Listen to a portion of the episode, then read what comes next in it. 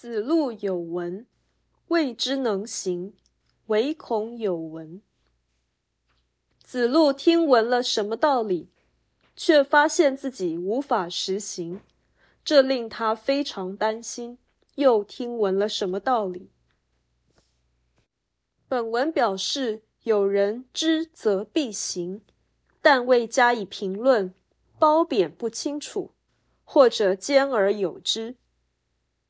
真理有高下体系，事物有轻重缓急。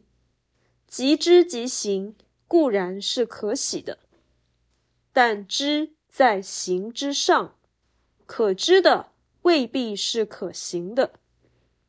凡人不能以为知行合一是求道的最高标准，虽然这的确是得道的境界。子路有勇无谋，把知与行等同。